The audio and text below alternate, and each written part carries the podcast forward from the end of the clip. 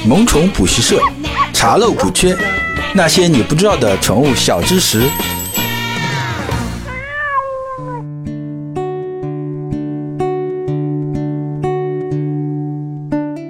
Hello，各位好，这里是萌宠补习社，我是万万了。我们每一期都会和你聊聊和宠物相关的知识。啊，又到了答疑时间啊！最近又收集了很多小伙伴的问题，那么今天我们就来挑两个好好的来回答回答。首先啊，有一个小伙伴问我，他家母猫发情了，啊，要不要先生一窝，然后再去绝育呢？对于这个问题啊，我相信啊，很多人都会有犹豫和思考一下，呃，都觉得反应是动物的本性嘛，有没有生过小猫的母猫，猫生是不完整的，那正好发情了，就让它去生一窝，让它的猫生完整一点嘛。这个就像人一样，就是生小孩，有生小孩他这一生的就人生的精彩，那不生小孩的有不生小孩的他这人生的。这个精彩嘛，我觉得这两种人生都很精彩，是两种不同的风景。那只是大家自己的这个选择不一样，就不管你是选择生小孩还是选择不生小孩，这个啊人生都是完整的嘛。啊，其次啊就是你是他的主人嘛，所以这个决定是由你来做的，对不对？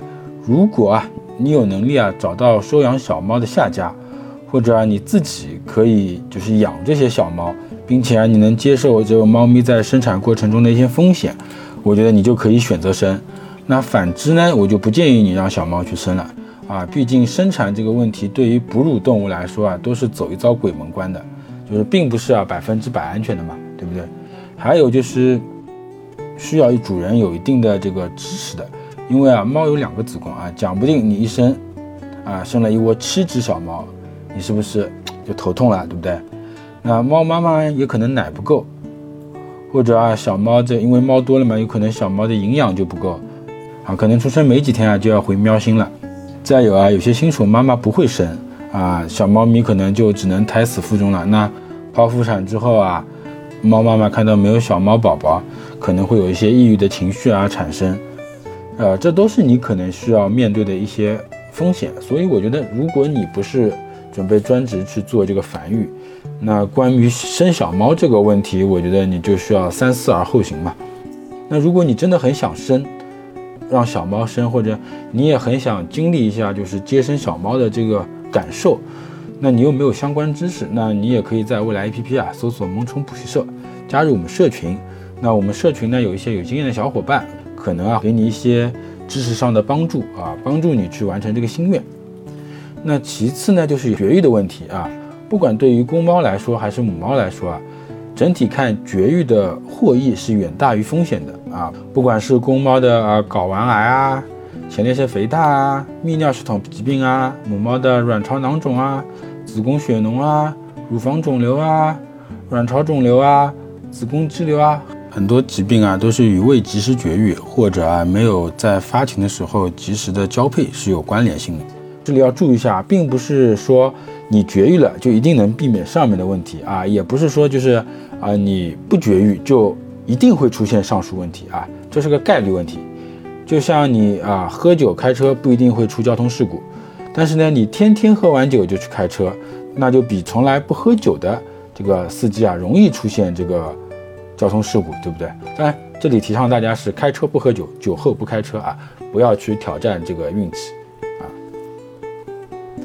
那还有人就会跟我说了，哎，就去啪啪一下啊，让猫咪过个瘾，可以吗？那我觉得吧，哎，你家如果是公猫啊，你绝对也是海王。其实啊，猫咪交配啊并不过瘾，特别是啊，听母猫那个叫声你就知道，其实是非常痛苦的。所以啊，我建议有这种想法的小伙伴啊，还是快点带你家的猫去绝育吧。那么下一个问题啊，我们就来说说黑下巴，因为啊，一直有人在 APP 里面。加我，然后问我啊，猫咪黑下巴怎么办啊？应该如何预防？那我今天就来统一回答一下大家。那黑下巴呢，其实就是皮脂分泌过度啊，有时候呢它会出现有那个流水，那实际上啊就是分泌的皮脂部位有了感染。那因为皮脂实际上是特别容易滋生这个细菌的，所以它很容易感染。那感染了之后呢，它就流了这个水。那正常情况下呢，黑下巴其实不一定要去处理。但是如果你有出水了，那就是感染了嘛，那你可能需要用一些消炎的水啊，把它擦一擦。至于有人问它是怎么形成的，这个就是个世界难题啊。这个皮脂分泌过度嘛，那就像人啊，就就比如说你可能有鼻子上面有啊，就比如说我可能啊，鼻子上面就是有这个容易出油啊，就容易出现黑头嘛。那其实黑下巴也就是黑头，人的鼻子这块区域能分泌很多油，那猫的它这个下巴这个区域啊也能分泌很多油，但是呢这个东西很奇怪啊，因为在临床上这个发现好像这个黑下巴呢会有传染，就是你家一只猫有，哎你去看另一只猫可能也会有，多多少少会有那么一点啊，这个所以啊这个就是众说纷纭，有的学者就认为啊是这个脂肪吃了过多了。然后呢，有统计也说，用这个塑料碗喝水、吃猫粮也可以导致这个黑下巴。其实，实际上黑下巴就是一个皮脂分泌过多。呃，但是呢，如果你有那个，就一旦就出了水或者有一些味道，然后猫咪呢一直在咬，一直拿那个爪子去挠，那可能呢就滋生了细菌或者真菌嘛，那你就要用这个消毒水去擦一擦。那你就要问了啊，知道了它是怎么形成，它是怎么回事，你就会问啊，怎么去避免这个问题啊？那就是让它少长一点了，对不对？第一啊，我觉得还是体型不能太胖啊，不能给它喂的太胖。然后呢，你给它喂的猫粮或者食物中啊，可以降低一些脂肪含量，那就可以让油脂少一点了嘛。第二呢，就是尽量避免用这个塑料的碗去给它吃饭喝水，用一些陶瓷的或者是搪瓷的碗。那如果真的你的黑下巴比较重，那有两个办法。第一啊，如果它对洗澡不是什么很抗拒，那洗澡还是比较乖的，你可以用那种专门的叫做浓皮的这种沐浴露啊，就是它里面是含那个苯甲酰的，然后在那边在下巴那边反复搓洗，因为它可以把毛囊当中的这个油给冲刷出来。但是呢，洗完以后啊，一定要反复冲，就是你在它那边就是拿那个。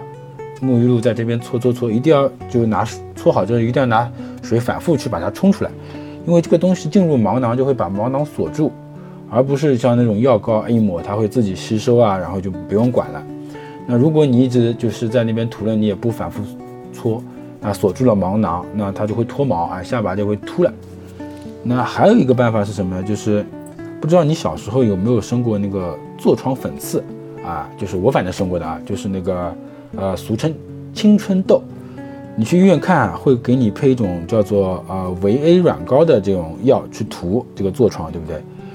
就是猫其实那个黑下巴你也可以这样去做，但是呢，你不要涂太多，就是万一它的洗脸，它觉得那边不舒服，你它洗脸，对不对？它舔到吃下去也不是太好，毕竟这个是外用药嘛。但是呢，要注意的是啊，你一旦这个它出水了，就是有感染了，那你就不要去抹这个维 A 软膏了。因为实际上它感染了之后呢，你要保持它的一个干燥，要透气。那你最多就是把那个黑头挤掉、拔掉。那如果你涂了这个药膏，把它蒙在里面，反而会加重它的这个真菌感染。总的来说，如果你家的猫啊黑下巴不严重，你就尝试着去把它那个黑头拔掉啊就可以了。那就是要有一种就是男生对待痤疮的心态嘛，对吧？不要有容貌焦虑。呃，像我以前啊生痘痘了。那最后还不就被大家叫做对吧？低配版金城武啊，这个普陀区金城武啊，对不对啊？好了，今天的节目呢就到这里。如果大家觉得本期节目啊对你有帮助，可以在行车安全的情况下点击小爱心收藏本节目。你有什么养宠的问题吗？不妨在未来 APP 搜索“萌宠普社”，把你的问题告诉我们，说不定我会找到你，让你成为我们下期的主角哦。我是万万两，我们下期再见。